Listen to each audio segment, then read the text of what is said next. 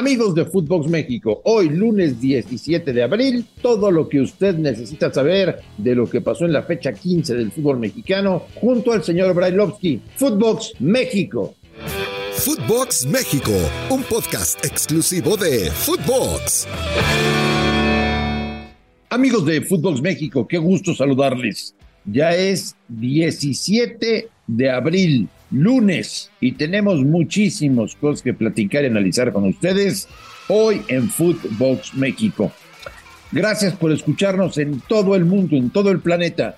Aquí estamos como siempre trabajando para todos ustedes con la mejor polémica, información, debate y todo lo que ustedes ya saben que incluye este podcast Footbox México.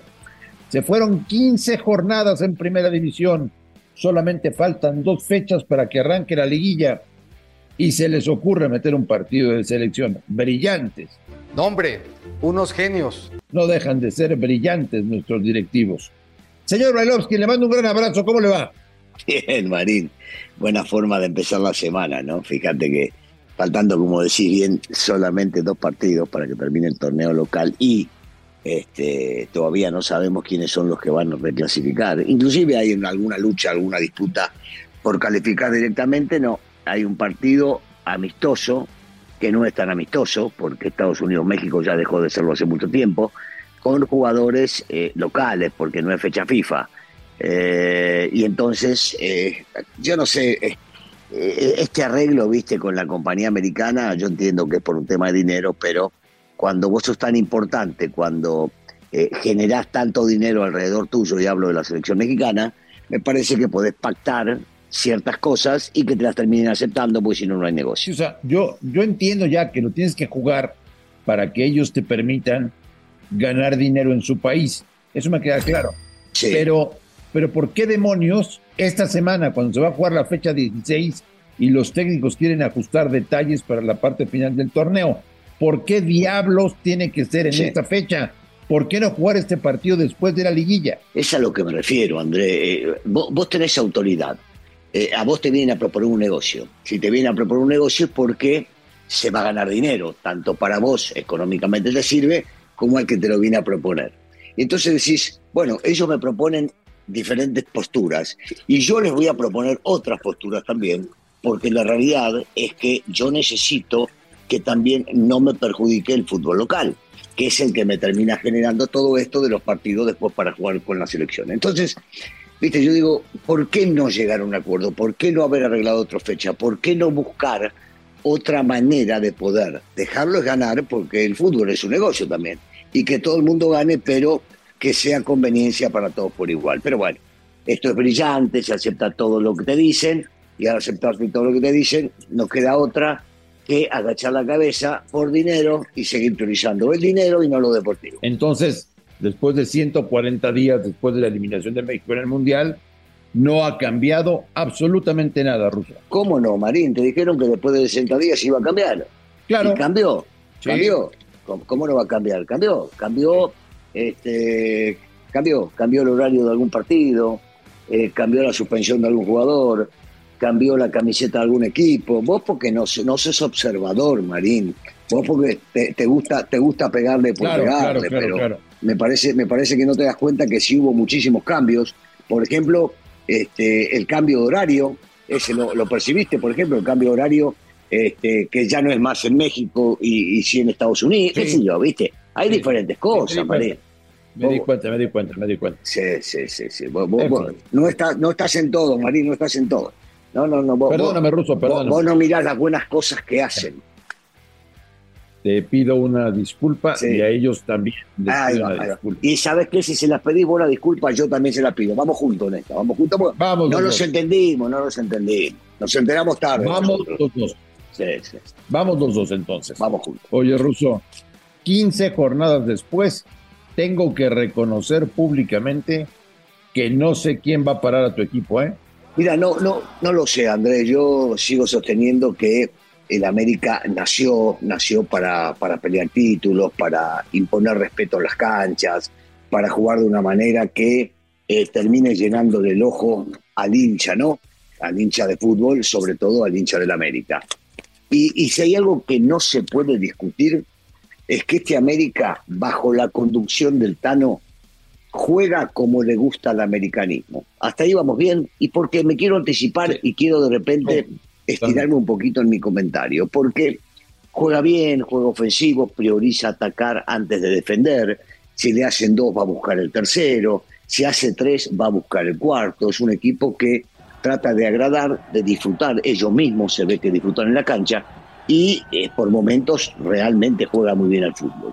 Punto y aparte, porque te digo que me quería extender. Si este equipo no sale campeón, ¿qué ha logrado?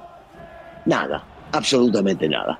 Y es a lo que voy siempre dentro del América. Al América se le exige jugar bien, golear, ser atractivo, llenar eh, los estadios, pero a la vez levantar la copa. Eso es el americanismo. Y cuando vos haces todo muy lindo, pero después no logras el título, terminaste fracasando. Y ahí te voy a dar la contrapartida. Hablan maravillas, pero maravilla todo el mundo de Chivas, el archirrival del América. Y dicen que es una campaña excepcional, que es una campaña de superlujo, que ha hecho cosas maravillosas, que están empatando el récord que habían hecho, creo que en el 2006, una cosa así, de triunfos. Y entonces, no importa, vos fíjate la, la diferencia, ¿no? Si no sale campeón, ya hicieron una campaña maravillosa. Y nosotros, los americanistas, hablamos de que si el América no sale campeón, la campaña no sirve para un cuerno. Tan simple como eso. Y es cierto, estoy de acuerdo contigo. O sea, hoy en día. ¿Y por qué?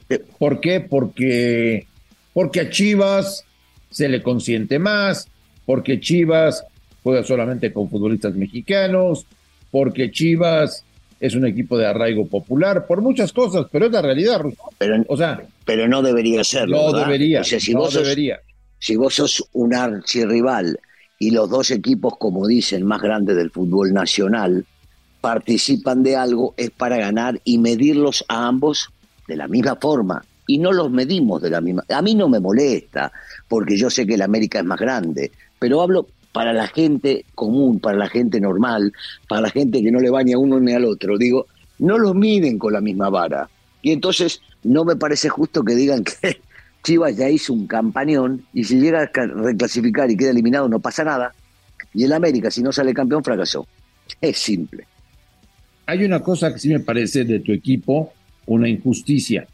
Están esperando a ver qué pasa en la liguilla para ver si renuevan o no renuevan a Fernando Ortiz. Yo creo que sería maravilloso, Ruso, que salieran a anunciar antes de la liguilla, ¿saben qué? Pase lo que pase, este hombre nos ha dado estabilidad y el estilo de juego que queríamos. Vamos a renovarlo por una temporada o por un año más, porque Ortiz se lo merece. ¿No lo harías tú? Eh, te digo, e-, es muy difícil esa postura, André, porque estás hablando del América. Si fuera en cualquier equipo, te diría sí. En el América los títulos mandan. Y si vos no salís campeón y ya dirigiste al equipo una, dos y tres temporadas y no lograste, por más que jugués bien al fútbol, no sirve absolutamente porque en el recuerdo no queda.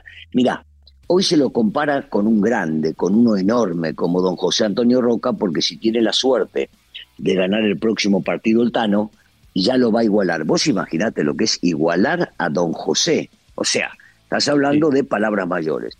Pero don José salió campeón, a esa es la diferencia, ahí es donde, donde el americanismo, porque uno se acuerda y habla bien, por ejemplo, de la América de Ben pero no ganó títulos y entonces se queda con un sabor semidulce o semiamargo, como le quieran decir. Y vos te acordás, y por lo menos para mi gusto, ¿no? Yo soy muy, muy resultadista en ese sentido. Lo pongo, lo pongo por delante al Sudo López, lo pongo por delante a Carlos Reynoso, a Vieira, son tipos que han logrado títulos, amén de que sus equipos jugaban bien o arrasaban. Y ese es el complemento. Eh, podrán o no ponerse de acuerdo para renovarle al Tano. ¿Que hizo un gran trabajo? Sí. Pero yo te pregunto, jugando feo, ¿no hizo lo mismo de terminar primero Solari y jugaban espantoso? Y no, de verdad, de verdad nos dolían los ojos cuando Solari los dirigía. Bueno, este equipo, a diferencia de Solari, juega bien al fútbol.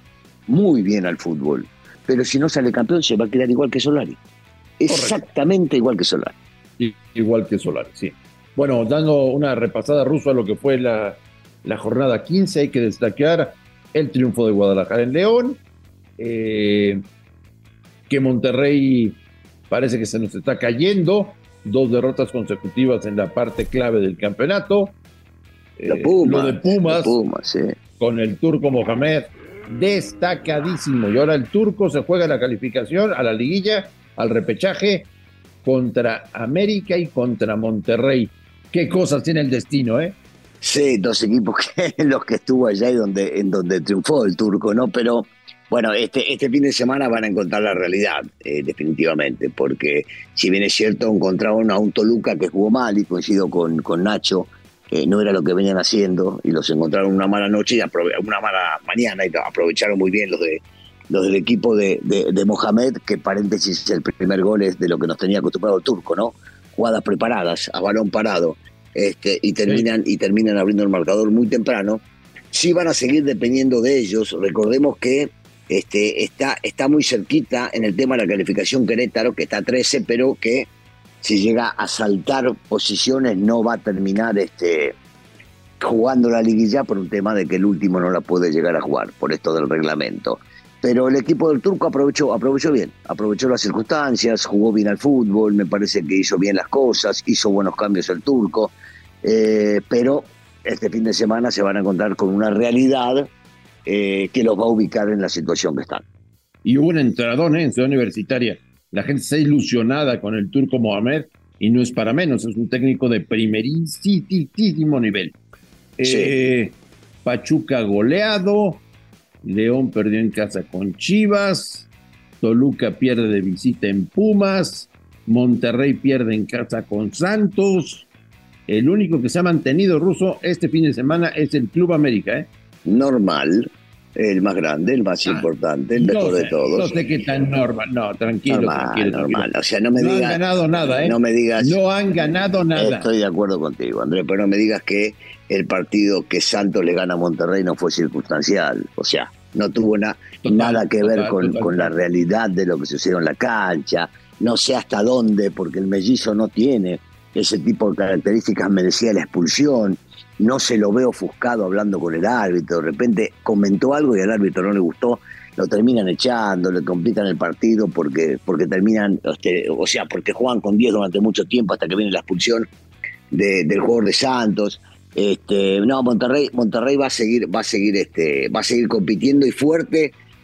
Yo te digo una cosa, de, los cuatro que están arriba, que seguramente este, los primeros tres van a pelear por el título, yo agrego todavía, ¿eh? a León, Pachuca y Tigres los agrego para pelear el título. Me parece que esos sí van a pelear el título. Hay otros como, como Chivas, como Santos, como Cruz Azul, como San Luis, como el Atlas, que no, no los veo. Sí los veo para calificar, pero no los veo a pelear por ti. Yo solamente tengo una duda, Ruso, con León y con Tigres. ¿Llegó el momento de decidirse por alguno de los dos torneos o hay que ir a intentar en los dos? Uf, eh, es cierto lo que dice. Bueno, a ver, los, dos, los dos están este, prácticamente calificados. El tema acá que el León tiene la posibilidad de calificar entre los primeros cuatro y que le va a dar un descansito, que es importante, porque recordemos que el, primer partido de la Conca Champions es el 25 de abril. O sea, todavía nos faltan ocho días, falta, falta bastante para, para ese momento.